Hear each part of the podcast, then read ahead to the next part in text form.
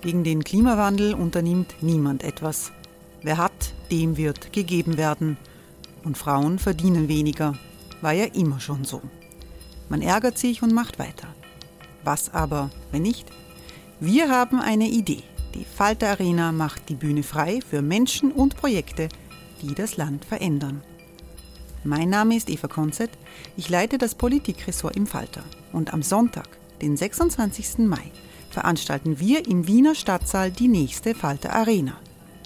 Mit dabei unter anderem der ehemalige Politiker und Neosänger Matthias Strolz, Theresa Imre von Markter, Sonja Jöchtel von Love Politics oder Kari Ochsner von Ochsner Wärmepumpen. Machen statt jammern. Wir schauen uns an, wie das funktionieren kann. Kommen auch Sie vorbei. Alle Informationen und Tickets finden Sie unter falter.at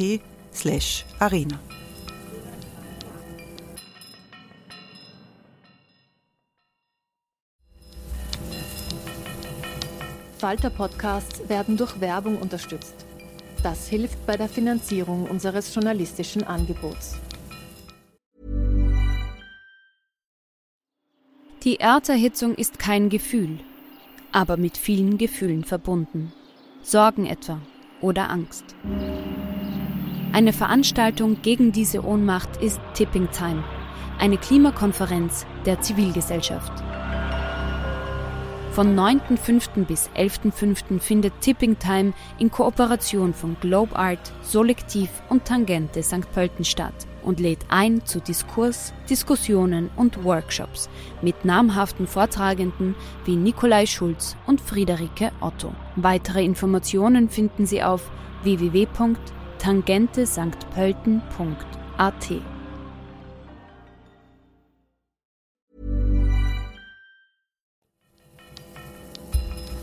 Falter Radio, der Podcast mit Raimund Löw. Sehr herzlich willkommen, meine Damen und Herren, im Falter Radio. Die Corona-Pandemie hat die Weltwirtschaft in die tiefste Krise seit langem gestürzt. Entlassungen und Kürzungen machen die Hoffnung zunichte, dass die Talsohle erreicht ist. Mit Milliarden versuchen die Europäische Union und die nationalen Regierungen, den Einbruch aufzufangen. Die Dogmen des Neoliberalismus, die für die Wirtschaftspolitik der letzten Jahrzehnte so prägend waren, sind Makulatur. In seinem Buch mit dem Titel Gegensteuern zeichnet der Ökonom Gustav Horn, wie ein Politikwechsel aussehen sollte, der eine soziale und ökologische Zukunft sichert. Gustav Horn ist Professor an der Universität Duisburg-Essen und langjähriger Direktor des Instituts für Makroökonomie und Konjunkturforschung. Horn ist engagierter Sozialdemokrat und Mitglied des Parteivorstandes der SPD. Im Gespräch mit dem Journalisten Robert Miesig im Bruno-Kreisky-Forum in Wien stellt Gustav Horn den politischen Aufstieg des Rechtspopulismus in direkten Zusammenhang zu den durch die neoliberale Wirtschaftspolitik verursachten Ängste vor dem sozialen Abstieg in weiten Teilen der Bevölkerung. Äh, wobei es nicht der Abstieg per se ist, sondern es ist die Angst vor dem Abstieg, das beherrschende Gefühl von Rechtspopulisten ist äh, der Kontrollverlust, dass die Entwicklungen über sie hinweggehen. Äh, und das gilt insbesondere auch in wirtschaftlicher Hinsicht, dass sie sozusagen nicht mehr Herr des Verfahrens sind, dass sie nicht mehr wissen, wie die Zukunft sein will, weil so viele Veränderungen da sind und weil der Staat sich auch teilweise aus seiner Schutzfunktion äh, zurückgezogen hat. Und äh, deshalb haben sie schlicht und ergreifend Angst. Das ist äh, in allen Umfang das gemeinsame Merkmal, warum Menschen Rechtspopulisten wählen. Und diese Angst äh, überträgt sich natürlich auch auf andere als wirtschaftliche Phänomene, auch auf kulturelle Phänomene natürlich. Äh, aber das Primäre ist eben, dass diese Menschen sich schutzlos fühlen in einer sehr unübersichtlichen Welt. Und das hat auch sehr, diese Unübersichtlichkeit hat auch sehr viel eben mit Ökonomie zu tun und insbesondere auch der Haltung der Staaten gegenüber ihrer Funktion der Schutzbedürftigkeit. Denn der Neoliberalismus hatte ja als explizite These, dass man mehr Eigenverantwortung tragen müsse, dann würden die Wirtschaften blühen und man, die Risiken würden auch geringer werden, wenn mehr Menschen mehr Eigenverantwortung tragen würden. Und das war der große Irrtum jener Zeit, der eben bis heute nachwirkt. Du gehst ja auch mit den Sozialdemokraten, eines wollte ich ja noch zu deiner Vorstellung dazu sagen, nämlich, dass du ja auch ähm, Parteivorstandsmitglied der SPD bist, äh, seit, glaube ich, gar nicht so langer Zeit, aber Sozialdemokrat äh, im, äh, als Parteimitglied und als äh, Funktionär, als kleiner Funktionär und mit äh, aus ganzem Herzen, äh, ja schon länger. Äh, und mit der Sozialdemokratie gehst du ja relativ hart ins Gericht, in dem Sinne, äh, dass sie ja eigentlich die Trägerin einer alternativen Wirtschaftspolitik sein müsste und das auch lange Zeit gewesen ist, aber diese ähm, Haltung aufgegeben hat in irgendwann mal so spätestens in den 90er Jahren. Ähm, äh, all, all, das ist ja ganz richtig analysiert und haben schon viele äh, äh, auch äh, unterstrichen. Würdest du jetzt sagen, jetzt in der jetzigen Situation, in der wir sind, äh, dass die Sozialdemokratien ein bisschen auf dem richtigen Weg sind. Also wenn wir jetzt diese Corona-Pandemie auch sehen und dieses, äh, äh, diese großen Konjunkturprogramme und das Verabschieden von der schwarzen Null und das, äh, die Fokussierung in Richtung, ja, es geht darin darum, eine Stagnation zu verhindern und eine klügere makroökonomische Politik zu machen, als man das noch vor zehn Jahren gemacht hat, ist man da ein Stück weiter? Ich glaube ja, äh, einfach auf der Basis von bitteren Erfahrungen. Nicht nur an der Wahlurne, sondern auch einfach im täglichen Regierungshandeln. Schon vor zehn Jahren in der Finanzmarktkrise wurde ja eigentlich überdeutlich, dass äh, man Krisen nicht durch Neoliberalismus bekämpfen kann, äh, durch Rückzug des Staates, sondern durch das Gegenteil, dass der Staat in dieser Krisenentwicklung Verantwortung übernimmt, dass er vielleicht auch Märkte stärker regulieren muss, als äh, man das vorher gedacht hat und dass man, wenn man in einer Krise ist, aktiv Konjunkturprogramme auflegen muss, um wieder aus der Krise herauszukommen. Und das hat vor über zehn Jahren ja auch ganz gut funktioniert. Äh, aber man hat daraus nicht die notwendigen äh, philosophischen Schlüsse gezogen, dass vielleicht der ganze Weg in die Krise nicht besonders glücklich war, um es vorsichtig zu formulieren, sondern man hat das ganz schnell wieder vergessen Insbesondere dann, als es dann um die Krisen anderer Länder ging in Europa, namentlich Griechenland, hat man wieder eine Kursänderung vorgenommen und zurück zum Neoliberalismus, zu einer Austeritätspolitik, die diese Länder dann ja auch hart getroffen hat. In dieser Krise ist es erneut so, dass man äh, sofort äh, umgeschaltet hat, als, äh, als man den Lockdown verhängt hat, weil man wusste, äh, hier muss der Staat gegenhalten, sonst gehen die Unternehmen pleite und die Beschäftigten verlieren ihre Arbeit, der Anstieg der Arbeitslosigkeit würde dramatisch sein. Also hat man ganz bewusst, ganz schnell gegengehalten äh, mit einer anderen Wirtschaftspolitik. Und dieses Mal äh, glaube ich, äh, ist es so, dass man das auch reflektiert hat, dass man in den Krisen, die immer wieder und aus den unterschiedlichsten Anlässen kommen können in unserem Märktesystem, dass man in diesen Krisen schlicht und ergreifend den Staat braucht, um wieder aus den Krisen herauszukommen. Und, und nicht nur das, man braucht den Staat vielleicht noch für viel mehr, denn die Konjunkturprogramme enthalten eben nicht nur die klassischen Elemente einer Stabilisierung der Wirtschaft, sondern sie enthalten noch Elemente der Transformation der Wirtschaft. Und äh, das ist eben auch neu, dass der Staat hier eine tragende Rolle bei der Umgestaltung der Wirtschaft äh, spielen soll. Das kündigt dann schon auch einen deutlichen Paradigmenwechsel auch in der Wirtschaftspolitik an. Du benutzt ja auch in deinem Buch erstaunliche Sätze, wenn man so will. Also ich äh, lese da so Sätze wie das langsam, also so über das Jahr 2008 und folgende, äh, konstatierst du das langsame Ende des neoliberalen Europas. Äh, du benutzt äh, dann auch so Formulierungen wie das neoliberale Paradigma wankte, aber es fiel nicht. Und das hast du ja jetzt schon ein bisschen angedeutet. Äh, auf der einen Seite wie die Finanzmarktkrise 2008, 2009, 2007, 2008 muss man eigentlich sagen, hart traf hat man zunächst einmal, aber das war ja nochmal das Naheliegende, äh, mit staatlichen Maßnahmen die Banken und die Finanzinstitutionen gerettet mit wahnsinnig viel Geld, also Fantastilliarden an, äh, an Dollars und Euros äh, und dann die Konjunktur gestützt, einerseits mit Konjunkturmaßnahmen, andererseits mit dem, was man die, die automatischen Stabilisatoren nennen kann. Aber dann ging es sofort oder viel zu schnell jedenfalls zurück in diese Fantasie. Äh, das Hauptproblem sind die äh, staatlichen Defizite, Verhängungen viel zu früh eine Austeritätspolitik und dann daraus folgend quasi äh, ein, eine lang angehend, also sozusagen eine zweite Rezension, Rezession und ein, ein, ein lang an, anhaltender Niedergang. Äh, kann man da wirklich davon sprechen, angesichts von dem, dass schon 2008 wirklich das neoliberale Paradigma so halb gestorben ist? Ist das nicht ein bisschen äh, wie soll ich sagen, nachträglich optim zu optimistisch? Nun, ich muss sagen, ich war 2008, äh, als äh, ich auch beratend tätig war, eigentlich zunächst mal sogar viel optimistischer noch. Und habe damals schon geglaubt, dass das neoliberale Paradigma tot sei, weil man ja tatsächlich 2008 in Deutschland zumindest sehr schnell Konjunkturprogramme aufgelegt hat, versucht hat, den Arbeitsmarkt zu stützen durch Kurzarbeit, äh, versucht hat, die Wirtschaft durch Investitionsprogramme zu stützen. Man hat sogar Kaufprämien für alte Autos äh, gemacht. All, all dies waren Maßnahmen, die überhaupt nicht der Philosophie von vor 2008 entsprachen, wo man dies alles äh, gegeißelt hätte. Und, und viele Ökonomen haben diese Maßnahmen ja auch damals gegeißelt. Es gab einen heftigen Streit unter Ökonomen, ob man dies tun dürfe oder nicht. Äh, ich dachte, die Politik hätte danach verstanden, aber das war ein Irrtum. Äh, denn sozusagen aus schlechtem Gewissen hat man dann in Deutschland zum Beispiel die Schuldenbremse eingeführt. Man hat diese ganzen Defizite gemacht, um die Banken vor allen Dingen zu retten, um die Konjunkturprogramme zu finanzieren, aber das war der kleinere Teil und hatte dann ein schlechtes Gewissen ob dieser Politik und hat die Schuldenbremse eingeführt, sozusagen Verfassungs, in der Verfassung die Bestimmung hineingefügt, dass der Staat im Grunde genommen nur sehr, sehr geringe Schulden machen darf und nur in absoluten Notlagen. Äh, und äh, da musste ich dann auch erkennen, dass das äh, etwas voreilig war, so optimistisch zu sein.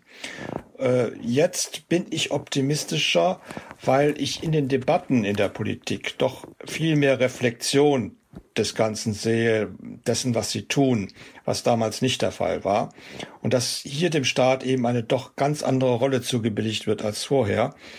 Äh, man überlegt jetzt nicht, wie man die Schuldenbremse wieder verschärfen könnte oder irgendetwas sowas passieren könnte, sondern man überlegt, wie man sie möglichst lange aussetzen kann, um ja nicht zu schnell wieder zu sparen und damit die Wirtschaft schnell wieder in eine Rezession hineinzutun. Äh, das heißt nicht, dass es nicht auch Widerspruch gegen diese Politik gibt. Es gibt Ökonomen, es gibt auch Politiker in Deutschland, äh, die können nicht früh genug anfangen mit dem Sparen und äh, kritisieren jetzt schon jede Maßnahme, die die Stabilisierung äh, weiter treibt. Äh, diese Auseinandersetzung werden wir führen müssen, aber ich erkenne doch einen breiten Mainst neuen Mainstream, der dahin geht, wir müssen jetzt die Wirtschaft stabilisieren, wir müssen diese Maßnahmen auch noch weiterlaufen lassen, bis wir sehen, dass wir wieder in eine Aufschwungentwicklung kommen.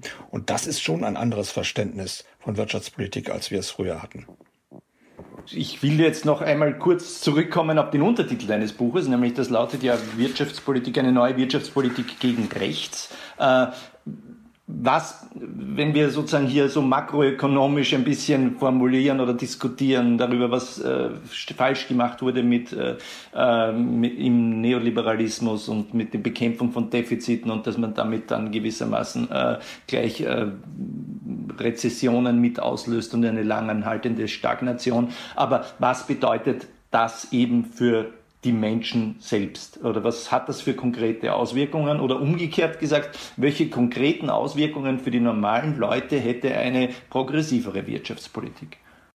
Das Wichtigste, der wichtigste Effekt einer progressiven Wirtschaftspolitik wäre eine größere ökonomische Sicherheit für die Menschen. Äh, wenn Sie sich darauf verlassen könnten, dass der Staat diese Rolle jetzt akzeptiert, dann, wiss, dann wissen Sie, äh, dass selbst wenn solche Krisen kommen, wie wir sie gerade hatten, und die ja niemand vorausgesehen hat, niemand voraussehen konnte, und niemand konnte voraussehen, dass wir einen großen Teil der Wirtschaft ganz bewusst lahmlegen. Das würde, wenn sonst nichts passieren würde, und das gibt ja Länder, wo sonst nichts passiert ist, die Menschen zutiefst verunsichern und äh, würde Not hervorrufen. Wir brauchen ja bloß nach Brasilien zu schauen. Wir brauchen auch nur in die USA zu schauen. Äh, dort stehen die Menschen vor dem Dilemma, äh, krank zu werden oder arm zu werden. Äh, wenn man äh, den, den Lockdown nicht macht, dann ist, steigt natürlich die Wahrscheinlichkeit, krank zu werden. Wenn man den Lockdown macht äh, und hat kein ordentliches Sozialsystem und keine ordentlichen Stützungsmaßnahmen, dann steigt die Wahrscheinlichkeit, arm zu werden. Äh, das ist natürlich ein, ein ungeheures und tragisches Dilemma, das man dort hat. In einer Ökonomie, die die Stabilisierung macht, äh, besteht dieses Dilemma nicht, sondern zwar man kann das Krankwerden verhindern, indem man den Lockdown macht, nicht gerne, aber man muss es machen und gleichzeitig verlieren die Leute nicht ihr Einkommen, weil es eben Stabilisierungsmaßnahmen des Staates gibt. Und das erhöht natürlich die ökonomische Sicherheit, es erhöht die soziale Sicherheit, äh, und das wiederum stabilisiert per se schon mal wieder die Wirtschaft, weil sie werden ihren Konsum, die Menschen werden ihren Konsum nicht einschränken und die Unternehmen werden auch ihre Investitionstätigkeit wieder aufnehmen, sobald sie eben wieder produzieren dürfen. Und das ist insgesamt äh, ein deutlich äh, besseres und günstigeres Umfeld für jeden Menschen. Gleichzeitig reden wir jetzt natürlich nicht nur über Ökonomien im Zustand der wirklichen Krise, so wie wir sie jetzt haben und wie wir sie 2008, 2009, 2010 hatten, sondern wir reden ja auch, wenn wir sozusagen von einem Neoliberalismus sprechen, äh, auch einen, über einen Neoliberalismus, der dominant war in Zeiten des Booms. Und äh, vielleicht trifft es ja gar nicht so sehr für Deutschland zu, aber für Österreich ganz sicher, äh, dass der rechte Populismus oder der rechte Extremismus oder dieser Verdruss oder diese Angst äh, ja natürlich auch um sich gegriffen hat in Zeiten des Aufschwungs. Also was was kann eine progressive Politik, kann eine, hätte eine progressive Politik auch in Zeiten der Hochkonjunktur äh, eigentlich mehr machen müssen, um Arbeitsplätze, Vollbeschäftigung zu sichern, möglicherweise sogar äh, noch dazu beizutragen, dass die Volkswirtschaft äh, ihre Kapazitätsgrenzen erreicht oder wäre da, also ist sozusagen, reden wir sozusagen hier über Maßnahmen, über Schlechtwettermaßnahmen oder geht es da eigentlich auch äh, um Maßnahmen, die in einem Boom äh, greifen müssen? Es geht auch um Maßnahmen, die in einem Boom greifen müssen, nur sind es eben andere Maßnahmen. Dann braucht man natürlich keine Stabilisierungsprogramme. Äh, und äh, das Niveau der öffentlichen Ausgaben muss jetzt auch nicht deutlich steigen. Aber äh, das ist ja auch ein Phänomen, was wir seit äh, den Nullerjahren oder auch schon Ende der 90er Jahren in vielen Ökonomien sehen, in manchen sogar noch früher. Das ist die zunehmende Ungleichheit, die vor allen Dingen auch in Boomzeiten zugenommen hat. Das heißt, in Boomzeiten äh, hat man zwar ordentliches Wachstum, auch eine ordentliche Beschäftigung eigentlich, aber dieser wachsende Kuchen wird immer ungleicher verteilt. Und äh, das heißt, Menschen haben dann zwar eine Beschäftigung im Boom, aber sie ist bei weitem nicht so gut äh, wie sie vielleicht früher eine Beschäftigung hatten. Äh, sei es, dass sie nur Zeitverträge haben, sei es, dass sie schlechter entlohnt werden, sei es, dass ihre soziale Absicherung geringer ist. All dies ist zum Beispiel in Deutschland ein großes Problem gewesen. Wir haben einen Niedriglohnsektor von über 20 Prozent der Beschäftigten aufgebaut, einer der größten äh, in, unter den westlichen Industriestaaten. Und äh, das heißt, diese Leute haben zwar gearbeitet, haben auch Einkommen gehabt, vielleicht sogar ein gutes Einkommen gehabt, aber kein sicheres Einkommen. Und äh, die soziale soziale Unsicher Verunsicherung ist durch diese Ungleichheit eben auch gewachsen. Denn man sieht zwar, dass man vielleicht, dass es einem im Moment gut geht, aber man kann diesen Boom nicht trauen. Irgendwann wird er zu Ende gehen. Und man sieht auch, dass man vielleicht immer weiter hinter bestimmten Bevölkerungsschichten zurückbleibt. Äh, da schwimmen manche Leute im Geld und äh, können Vermögen akkumulieren ohne Ende, während man selber ebenso gerade über die Runden kommt. Und das hat auch dazu beigetragen, äh, dass Menschen verunsichert sind, dass sie auch zornig sind. Äh, und das hat sicherlich auch dazu beigetragen, gerade auch in Deutschland haben wir diese Debatte sehr scharf gehabt, als die Migranten kamen im Jahre 2015, dass diese auch noch als Konkurrenz im wirtschaftlichen Geschehen empfunden wurden. Und äh, eine Standardbehauptung, die man von Rechtspopulisten hört, äh, war immer, für die habt ihr Geld, aber für unsere Rente habt ihr keins. Und äh, das zeigt ja sehr deutlich, woher der Wind kommt. es ist ganz klar, dass viele Menschen das Gefühl hatten, von diesem Boom, den wir auch lange Jahre gehabt haben, nicht im gleichen Maße profitiert zu haben wie andere und dass ihnen dann auch noch das, was sie schon haben, auch noch durch Migranten weggenommen wird. Und das ist sicherlich eine der Wurzeln ähm, der, der Fremdenfeindlichkeit und des Rechtspopulismus, die wir in Deutschland zum Beispiel haben. Aber da könnte man jetzt natürlich auch sagen, äh, acht Jahre vorher oder sieben Jahre vorher hätten die Leute sagen können, für die Banken habt ihr Geld, aber für meine Rente nicht. Warum sind die Leute mehr ausländerfeindlich als äh, bankenfeindlich? Na, ich, es hat ja auch damals schon Kritik gegeben daran, dass man so viel Geld für die Banken hatte, aber es ist der Politik da ja auch zurecht gelungen zu sagen, wenn wir den Bankensektor zusammenbrechen lassen, dann gibt's auch keine Beschäftigung mehr. Äh, aber das Problem war dann eben genau nach dieser Krise, dass man dann die Sparbemühungen wiederum damit begründet hat, dass man die Banken habe retten müssen und jetzt der Schulden zurück, äh, die Schuldenstand zurückzuführen sei und dass man deshalb leider leider auf Rentenerhöhung oder ähnliches verzichten müsse. Und äh, diese Argumentation ist etwas, äh, was die Menschen sehr erzürnt hat, schon damals erzürnt hat und insbesondere in Ländern erzürnt hat, die vielleicht auch wirklich in einer Krise, dann in eine Krise geraten sind dadurch. Und äh, das ist etwas, äh, was natürlich die gesamte Politik jener Zeit äh, ziemlich stark diskreditiert hat. Diese Uminterpretation äh, der Finanzkrise und der daraus folgenden konjunkturellen Krise, die ja dann auch wiederum Auswirkungen auf, äh, auf, auf finanziell, also sozusagen sowohl auf den Bankensektor als auch auf die Staatsfinanzen hat, äh, die hat man ja relativ schnell umdefinieren können eben in Richtung, es ist eine Staatsschuldenkrise und das war also aber nicht nur als Staatsschuldenkrise generell definiert, sondern als die Staatsschuldenkrise von bestimmten Ländern die sozusagen nicht ordentlich wirtschaften, während wir im Norden, also dieses Auseinanderdividieren, äh, das äh, quasi den Fokus ja vollkommen vom Wahren aufs vollkommen Falsche verschoben hat, nämlich dass die im Süden vielleicht nicht so fleißig sein. Das wird ja jetzt praktisch nicht möglich sein. Ja, wir sind ja generell äh, in der Situation, dass wir überall auf der Welt, aber reden wir jetzt mal von der Europäischen Union, äh, die Konjunktur stabilisieren müssen, äh, den Zusammenbruch der Wirtschaft äh, verhindern müssen.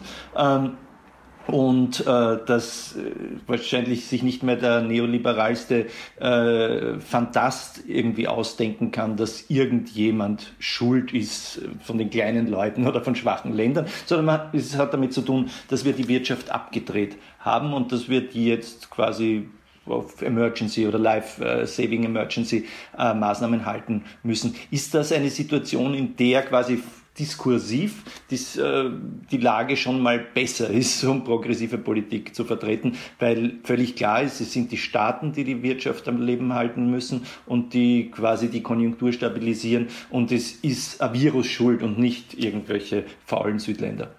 Ja, das ist, ist grundsätzlich richtig. Äh, diese, diese Krise ist ja besonders in dem Sinne, dass man sie ganz bewusst herbeigeführt hat, die ökonomische Krise, äh, weil man die medizinische Krise überwinden wollte und man keinen anderen Ausweg sah, als den Teil der Ökonomie, der auf äh, sogenannte sozialer Konsumtion, also auf der menschlichen Interaktion äh, beruht, tatsächlich stillzulegen, sodass der Handel im Einzelhandel vor Ort, in der Gastronomie und all das, wo sonst der Persön die persönliche Begegnung mit der wirtschaftlichen Tätigkeit äh, verflochten ist, dass dies zum, ganz bewusst zum Erliegen gebracht wurde. Das ist neu, das hatten wir noch nicht. Und da kann man natürlich mit Recht sagen, das hat der Staat verursacht durch seine Beschlüsse. Also steht er auch in der Verantwortung, für die Menschen zu sorgen, die darunter zu leiden haben. Und äh, das macht die Argumentation leichter. Aber es gibt ja auch die Debatte und äh, die gewinnt gerade in Deutschland in bestimmten Kreisen auch an Kraft, dass dieser Lockdown äh, unnötig war oder zu harsch war und dass man das ganz bewusst gemacht habe, um die Menschen in Angst zu versetzen und sich politisch gefügig zu machen oder um, um die eigenen Umfragewerte nach oben zu treiben oder oder oder. Das heißt, auch hier wird schon wieder versucht, die ganze Krise umzudeuten. Äh, und äh, dann ist dann äh, natürlich schon wieder eine Debatte unterwegs, äh, die dann ganz anders laufen könnte. Das ist nicht die Mehrheit im Moment. Die überwiegende Mehrheit in Deutschland sieht die Dinge anders. Und äh, das äh, deshalb äh, sehe ich noch im Moment akut noch keine Gefahr in dieser Hinsicht. Aber wer weiß, äh, was mit einem gewissen Abstand zur Krise noch hochkommt. Ja, und außerdem sind das die, die das vertreten, jetzt nicht, also zumindest jetzt im Augenblick nicht äh, der Hotspots der harten Neoliberalen, äh, sondern es sind eher andere, sagen wir mal so. Also, aber natürlich, wir wissen nicht, was die Zukunft an Veränderung und Verschiebung an Debattenlagen bringt. Das ist völlig klar. Ähm, äh, äh es hat sich natürlich in den letzten Jahren lassen. Vielleicht darf ich doch mal ja. einhaken. Das, das ist nicht, das sind im Moment zwar oberflächlich andere, aber wir sehen, dass sie sich schon verbünden mit denjenigen, die nach der Finanzmarktkrise als, als Rechte aufgetreten sind, die an diesen Demonstrationen gegen die Corona-Maßnahmen ja mitlaufen und sie teilweise sogar äh, mitgestalten. Äh, also das, da entsteht wieder eine neue populistische Bewegung, äh, wo, wo ganz neue Konstellationen entstehen können, die aber wieder eines äh, zum Ziel haben, nämlich äh, die Rettungsmaßnahmen zu diskreditieren. Und äh, diese Debatte ist noch nicht ausgestanden. Und wer weiß, wie, wie sich das, ob das kann in sich zusammenfallen nach einiger Zeit. Das will ich nicht ausschließen. Aber es kann sich auch verstärken und äh, äh zu einer neuen politischen Bewegung geraten. Darauf will ich aber jetzt gar nicht so eingehen, weil es interessant, natürlich vollkommen interessant ist und sozusagen ein bestimmter irrer Flügel, sagen wir mal auch der FDP ist da sicher dabei. Äh, aber es ist natürlich nicht dieser Kern des Neoliberalismus, der und dieser hart, diese hartleibige Elitenposition, wie sie Wolfgang Schäuble vor zehn Jahren vertreten hat. Also aber gut, auch da, auch da weiß man natürlich nicht, wo sozusagen der rechte Flügel des Konservativismus noch hingeht, äh, wenn der Tag lang ist oder äh, wie auch immer wir das formulieren würde wollen. Ne? Aber ich würde jetzt noch auf etwas anderes eingehen wollen, nämlich dass sich ja jetzt noch in den letzten Jahren verschoben hat, etwas, äh, was langsam auch die makroökonomische Debatte verändert und auch bis hin zu den Neoliberalen, nämlich der Umstand, äh, dass aufgrund äh, dessen, dass die Zentralbanken das äh, eigentlich die Wirtschaft gerettet haben und ein bisschen übernommen haben die Aufgabe, die die äh, Regierungen nicht übernommen haben, äh, nämlich die Konjunktur zu stabilisieren, so gut es geht, alleine durch Geldpolitik. Äh, und äh, das aufgrund, also aufgrund dieses Grundes, aber auch sozusagen der Gesamtsituation, äh, das Zinsniveau sehr niedrig ist. Die Staaten können sich quasi zu Nullzinsen äh, verschulden. Äh, die Frage der Defizite viel mehr in den Hintergrund rückt. Ja? Und wenn man sich heutzutage den Economist an, äh, durchliest, der jetzt nicht gerade ein, äh, das zentrale Organ des Linksradikalismus ist, sondern eher das zentrale Organ des Neoliberalismus oder der ökonomisch herrschenden Klassen der Welt, äh, dann äh, schlägt er ja ganz andere Töne an als noch vor vielen, vielen äh, oder vor wenigen Jahren, wo dann gesagt wird, ja, die Staaten können, müssen viel massiver investieren, auch in den nächsten Jahren. Und das ist überhaupt kein Problem, weil selbst wenn damit nur äh, Wachstumsraten von 1% generiert werden, ist es immer noch mehr als das Zinsniveau. Äh, und damit ist, das, sozusagen die Kreditaufnahme der Staaten äh, nachhaltig. Ist das etwas, was äh, langfristig wirklich die Debatte verändern kann, indem man sagt, okay, das Hauptproblem ist eigentlich in Zukunft Stagnation und Arbeitslosigkeit und das geringste Problem, was man hat, wird sein äh, äh, Budgetdefizite und Inflation, vor der sich alle fürchten. Ich denke, dass es im Moment einfach deutlich wird, wenn man sich die Rahmendaten, also die niedrigen Zinsen anschaut, wenn man gleichzeitig sieht, dass sich unsere Wirtschaften sehr stark verändern müssen. Durch die Digitalisierung wird sich sehr viel verändern. Es gibt jede Menge neuer Möglichkeiten äh, und natürlich auch Gefahren. Äh, und wir müssen zu einer Produktionsweise kommen, die ökologisch nachhaltig ist. Das alles erfordert äh, teilweise massive Veränderungen. Und diese Veränderungen sind in der Regel mit Investitionen verbunden. Und äh, nicht viele dieser Investitionen können und werden nicht privat erfolgen, weil sie sich am Anfang nicht rentieren, weil es öffentliche Güter sind, wie wir Ökonomen sagen. Und das heißt, der Staat steht äh, auf der einen Seite in der Pflicht oder um diese Umgestaltung der Wirtschaft, die jetzt im Gang ist, äh, tatsächlich bewirken zu können, indem er zum Beispiel eine digitale Infrastruktur in der Fläche aufbaut, also nicht nur in den Metropolen, sondern auch auf dem Land, indem er in der Ökologie äh, andere Produktionsweisen, andere Energiegewinnung anschlägt, andere Verkehrssysteme befördert. All dies erfordert eben öffentliche Investitionen und diese können günstig refinanziert werden durch die Nullzinsen. Äh, da ist, wenn man rein ökonomisch denkt, äh, eigentlich kein, kein langes Überlegen notwendig. Man weiß, man sollte das tun.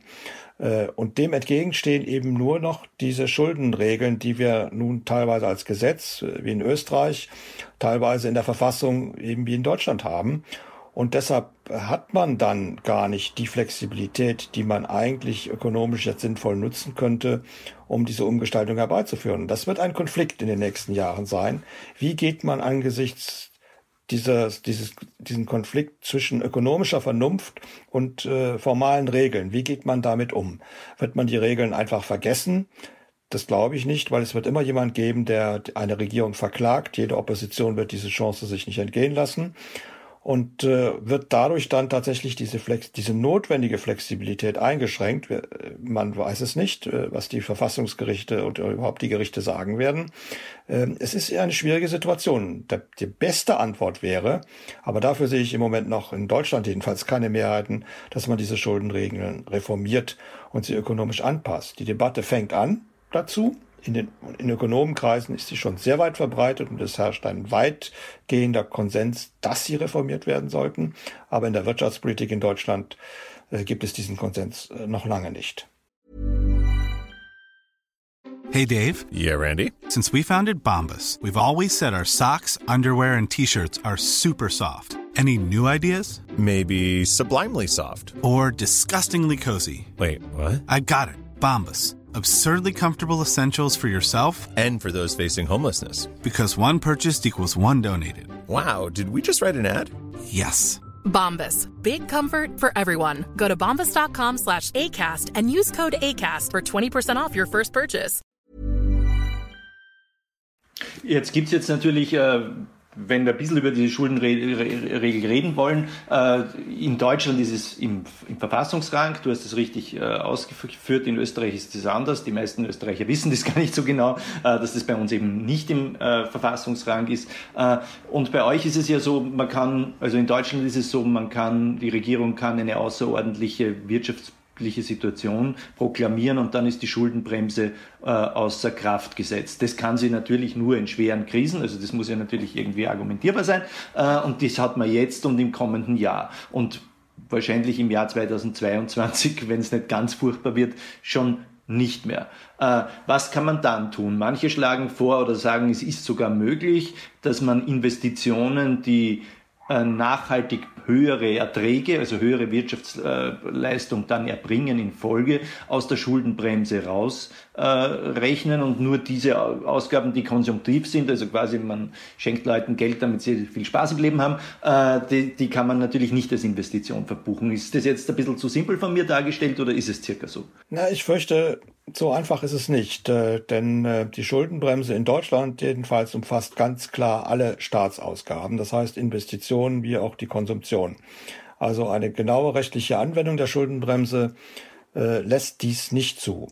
Und deshalb gibt es einen anderen Ausweg, der auch schon vor der Corona-Krise vorgeschlagen wurde, man lagert äh, gewisse Ausgaben aus dem öffentlichen Haushalt aus. Man gründet äh, irgendeine Spezialgesellschaft oder irgendeinen Fonds, der außerhalb äh, des öffentlichen Haushalts ist, stattet ihn mit Mitteln aus und sagt, äh, du kannst dich auch auf dem Kapitalmarkt noch dazu verschulden.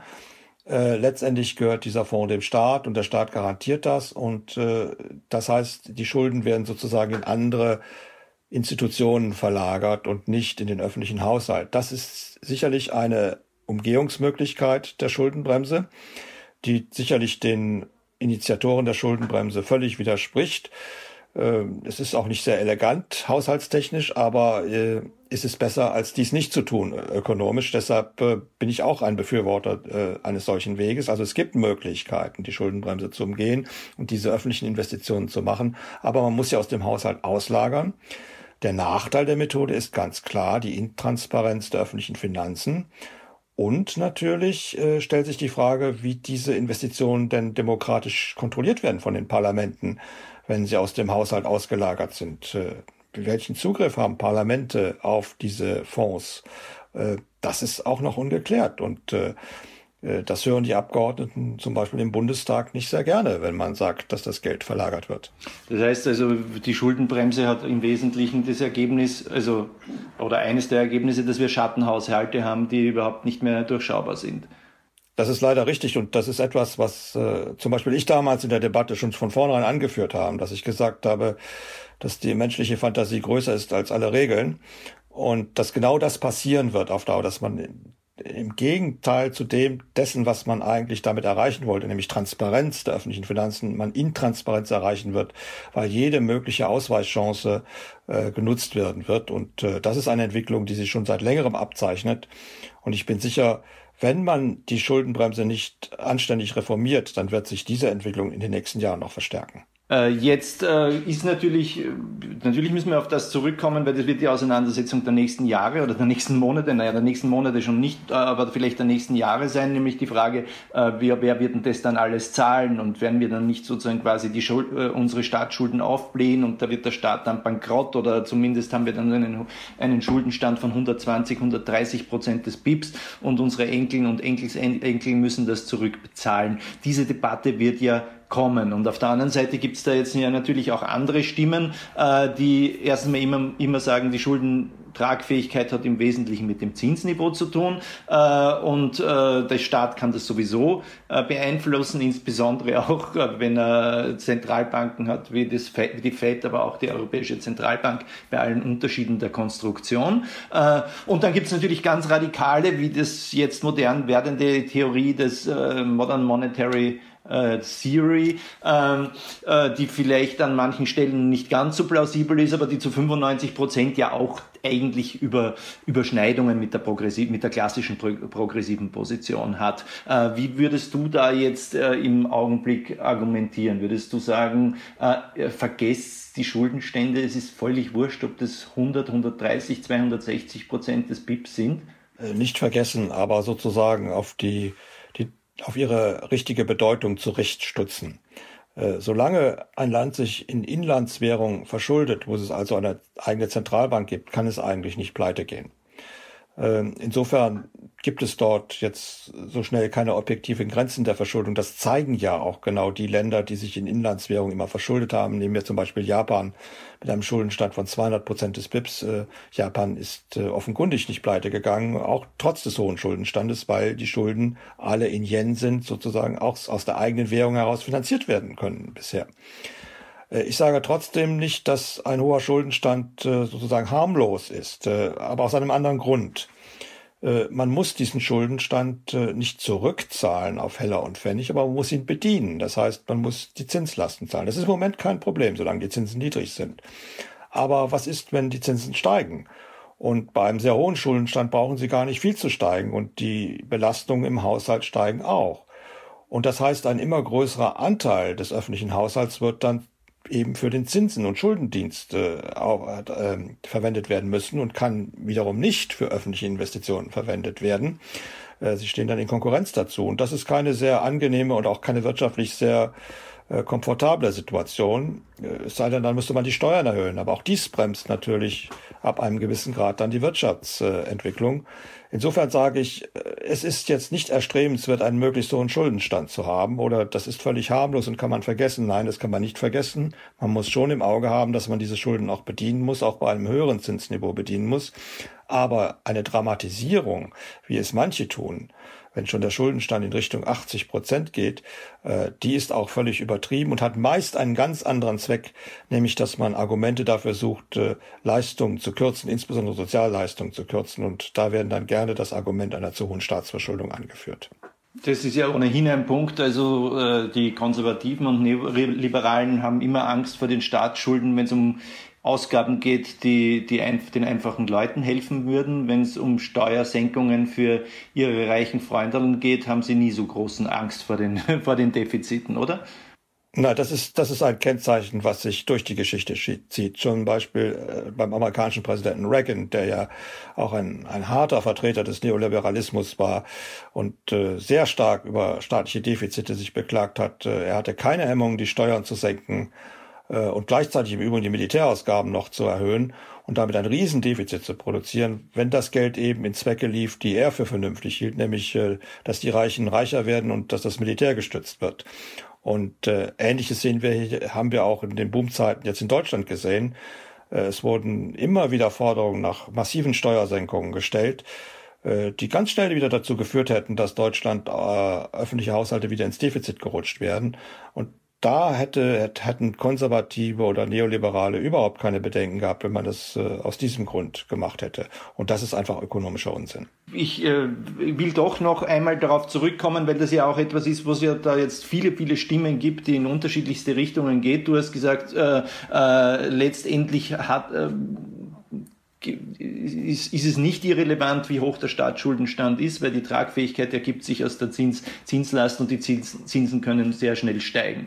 Äh, da würden ja jetzt auch manche sagen, und das ist nicht nur die Anhänger der Modern Monetary Theory, die würden das hundertprozentig so sagen, aber andere würden auch sagen, aber das ist ja in Wirklichkeit beeinflussbar, nämlich äh, die Regierungen verkaufen äh, Staatsanleihen, die kaufen irgendwelche Investoren an, äh, diese Investoren verkaufen es dann ohnehin gleich weiter an die, an die Zentralbanken. Äh, und dann kann man es ja gleich so machen, dass die Regierungen Staatsanleihen ausgeben, die Zentralbanken äh, kaufen sie auf. Ich Klammer, wir wissen schon, da müssen die Regelungen verändert werden, aber das können sie ja. Äh, und dann bestimmen die Regierungen und die Zentralbanken äh, letztendlich, wie hoch das Zinsniveau für die Staatsanleihen und für die Staatsschulden ist. Äh, was ist daran falsch? Naja, das ist, sagen wir, dreiviertel richtig die, die erstmal geht das nur bis zu einer Grenze, wo das Vertrauen in die eigene Währung fortbesteht. Wenn, wenn daraus Inflation resultiert, und das sagen im Übrigen auch die MMT-Vertreter, dann ist zumindest eine Grenze erreicht, weil dann das Vertrauen in die Währung äh, tatsächlich sinkt und man in, sich in Auslandswährung, nur noch in Auslandswährung handelt und versucht, die eigene Währung immer weiter loszuwerden. Und dann wird es auch schwierig. Und das Zweite ist natürlich, dass, äh, dass man, äh, dass die Zentralbank nicht die ganzen Zinsen bestimmt, sondern sie bestimmt die kurzfristigen Zinsen. Und je länger die Frist läuft, desto weniger Einfluss hat die Zentralbank daraus.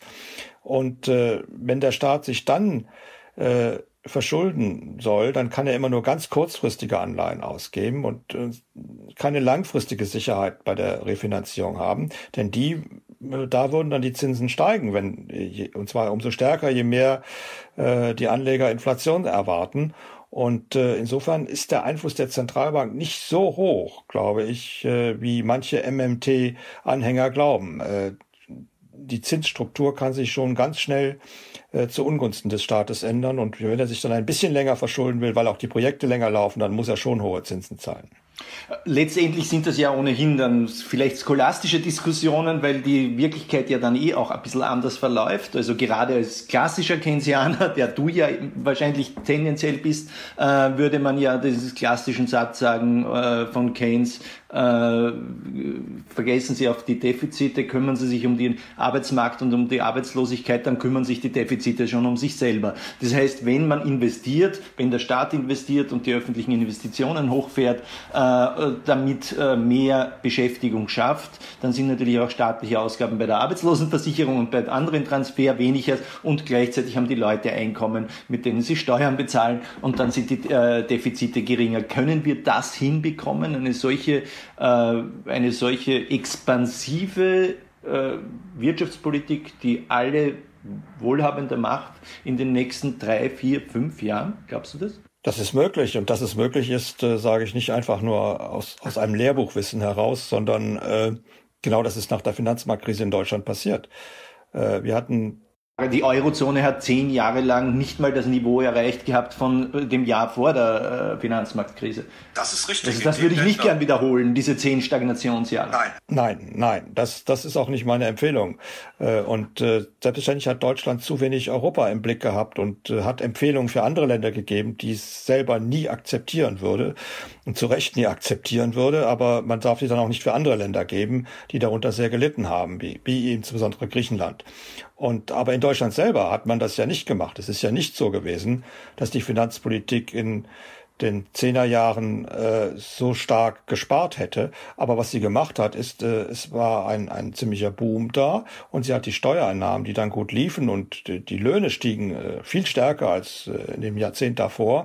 Und das alles hat hohe Einnahmen bei den Steuern und Sozialabgaben äh, produziert und damit konnte man mühelos das Defizit äh, zurückdrängen und den Schuldenstand äh, um mehr als 20 Prozentpunkte vom BIP zurückführen. Das geht also. Äh, genau das funktioniert. Äh, und äh, hätte man jetzt eine massive Sparpolitik gemacht, die man anderen Ländern auferlegt hat, äh, dann wäre das nicht passiert und äh, die Defizite wären nicht zurückgegangen. Und genau das ist der Fall Griechenland. Also es geht, äh, man muss es nur wollen das, was die Regierungen und äh, eigentlich durchgehend innerhalb der Europäischen Union, also nach Maßgabe halt ihrer ökonomischen Fähigkeiten, das muss man natürlich jetzt auch dazu sagen, äh, tun, ist also das Richtige und das, was die Europäische Union als also quasi als EU macht, also als Kommission und als äh, äh, mit, mit diesem EU-Paket, äh, das die Kanzler und Finanzminister der EU ausgehandelt haben, das geht alles in die richtige Richtung oder ist es zu wenig?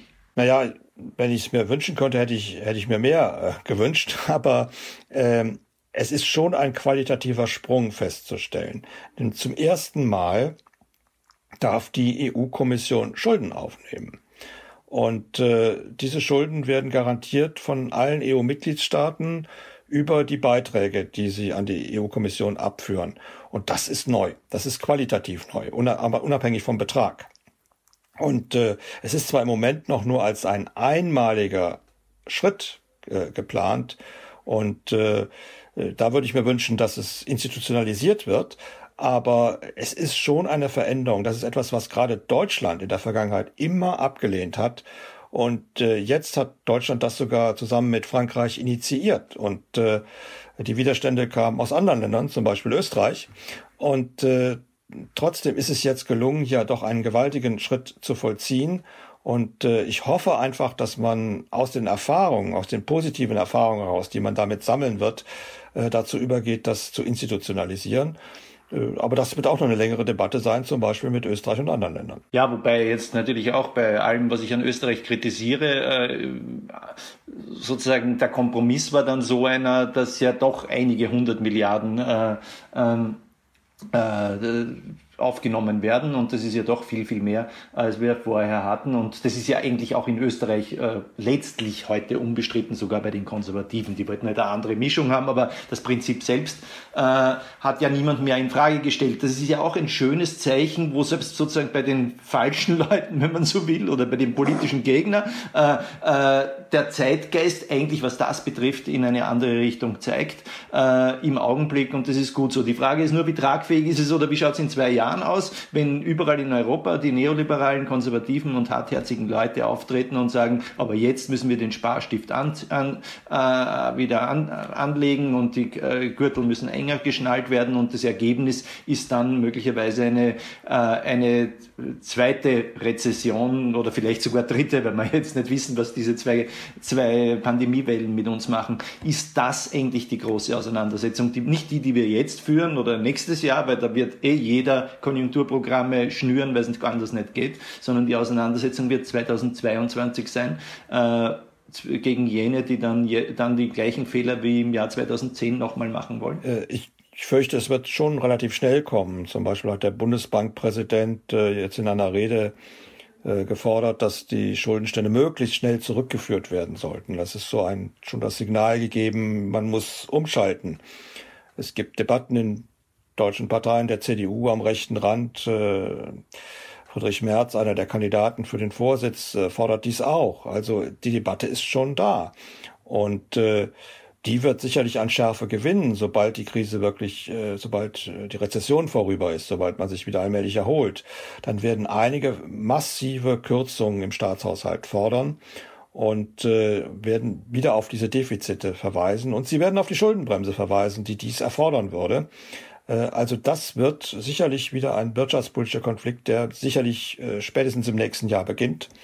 Und äh, dann wird man das austragen müssen. Und ich kann nur hoffen, dass das diesmal anders ausgeht als vor zehn Jahren, denn sonst sehe ich genau die Gefahr, die beschrieben wurde, dass wenn man dann voll auf die Bremse drückt, den einen noch sicherlich nicht gefestigten Aufschwung, wo man vielleicht auch noch nicht wieder das Niveau erreicht hat, das man vor der Pandemie hatte, dann könnte die Wirtschaft äh, in eine zweite Rezession stürzen und äh, das wissen wir auch. Dann ist die Verunsicherung noch größer als in der ersten, weil man ja offensichtlich nicht mal herauskommt aus dieser Situation. Und die Unternehmen werden länger zögern, wieder zu investieren und die Konsumenten werden länger zögern, wieder zu konsumieren. Dann wird das Ganze schwieriger. Und äh, das gibt wiederum dann auch all jenen Auftrieb, äh, die diese Unsicherheit politisch nutzen und sagen, der, der Staat versagt, äh, er schützt uns nicht, er schützt uns nicht vor wirtschaftlichen Unbillen und er schützt uns nicht vor anderen Unbillen. Und äh, das können nur wir und äh, indem wir gegen die herrschenden Eliten antreten. All dies könnten wir wieder erleben, wenn wir die gleiche falsche Reaktion machen wie nach der Finanzmarktkrise.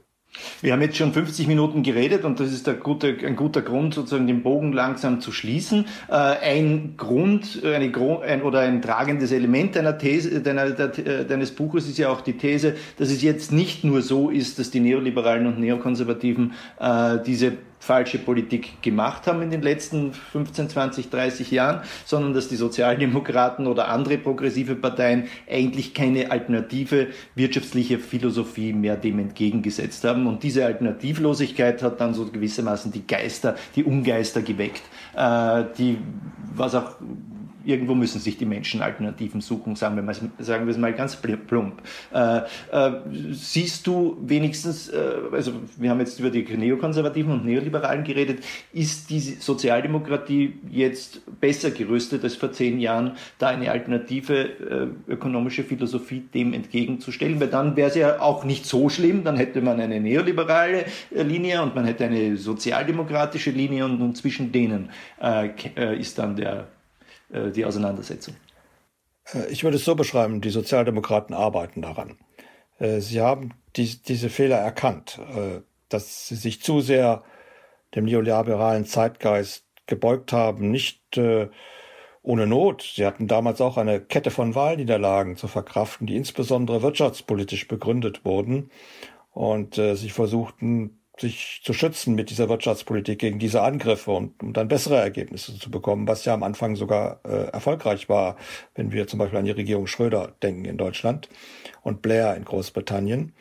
Aber auf Dauer haben sie damit ihre Seele verkauft und das haben sie mittlerweile erkannt. Und deshalb äh, steckt man zum Beispiel in der SPD gerade in einer sehr intensiven äh, programmatischen Arbeit, wo neue Ideen geprobt werden, äh, in denen staatliches Handeln und eine sehr, sehr große Rolle spielt in mehrfacher Hinsicht, nicht nur in der Stabilisierung von Krisen, über die wir akut reden, sondern eben auch in der Gestaltung der Wirtschaftsstruktur. Also wie kriege ich ökologische Nachhaltigkeit zustande? Doch nur, indem ich äh, eine Energiewende wirklich durchziehe, indem ich auf äh, äh, erneuerbare Ressourcen gehe, indem ich auch eine Industriepolitik so gestalte, dass der Industrie, beispielsweise der Autoindustrie, die in Deutschland nun mal sehr wichtig ist, dass sie Autos produziert, die ökologisch nachhaltig sind und äh, die den Verbrennungsmotor überwinden können. Das ist eine, eine Herkulesaufgabe, denn viele kleine Zulieferer sind, sind davon betroffen und wir müssen uns Gedanken darüber machen, wie wir diese Menschen schützen, aber sie müssen eben ihre Produktion auch ändern. Und deshalb gibt es äh, in den Konjunkturprogrammen ja auch große Komponenten, die die Investition in die Veränderung unterstützen und nicht äh in, in die Produktion von Gleichem wie vor der Krise. Äh, und das sind Gedanken, die heute in, in der Sozialdemokratie doch vorherrschend sind. Und äh, in diese Richtung wird gedacht. Und dort versucht man besser zu werden. Und äh, gleichzeitig sind ja auch durch die Pandemie überhaupt die Arbeitsbedingungen wieder sehr stark in den Fokus geraten. Dort, wo in den Schmuddelecken der Wirtschaft zum Beispiel in der fleischverarbeitenden Industrie, wo viele Arbeiter aus äh, Südosteuropa unter erbärmlichen Bedingungen gearbeitet haben, ausgebeutet wurden. Dort war auch die Pandemie am stärksten, weil, ihre Leb weil die Lebensbedingungen dieser Arbeitnehmer sehr schlecht waren. Auch das wird jetzt gesetzlich eingeschränkt. Dort, dem widmet man sich. Und äh, ich glaube, das lässt schon erkennen, dass die Sozialdemokratie einen Kurswechsel vollzogen hat, auch einen Einstellungswechsel vollzogen hat und äh, deshalb äh, wird es, äh, und dafür bin ich auch in die Politik gegangen, um dies mitzugestalten, deshalb wird es in Zukunft, wenn diese Debatte von neoliberaler Seite wiederkommt, einen, einen massiven Widerstand seitens der Sozialdemokratie geben. Und ich glaube, dass dieser Widerstand auch politisch erfolgreich sein wird, in dem Sinne, dass man damit Wahlen gewinnen kann. Und äh, äh, deshalb bin ich da vorsichtig optimistisch urteilt der sozialdemokratische Ökonom Gustav Horn bei einer Veranstaltung im Bruno Kreisky Forum in Wien in einer Diskussion mit dem Journalisten Robert Miesig. Das Gespräch fand am 15. September statt. Ich bedanke mich sehr herzlich beim Kreisky Forum für das OK zu dieser Übertragung. Ich verabschiede mich von allen, die uns auf UKW hören, in Freirad Tirol und auf Radio Agora. Wirtschaftspolitik wird im Falter jede Woche diskutiert. Ein Abonnement des Falter ist daher eine gute Idee. Sie können ein Abo im Internet bestellen über die Adresse abo.falter.at. Ursula Winterauer hat die Signation gestaltet, Anna Goldenberg betreut die Falter Technik. Ich verabschiede mich bis zur nächsten Folge.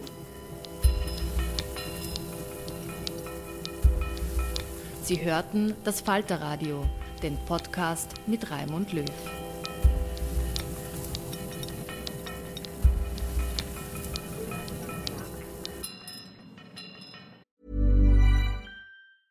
Even when we're on a budget, we still deserve nice things.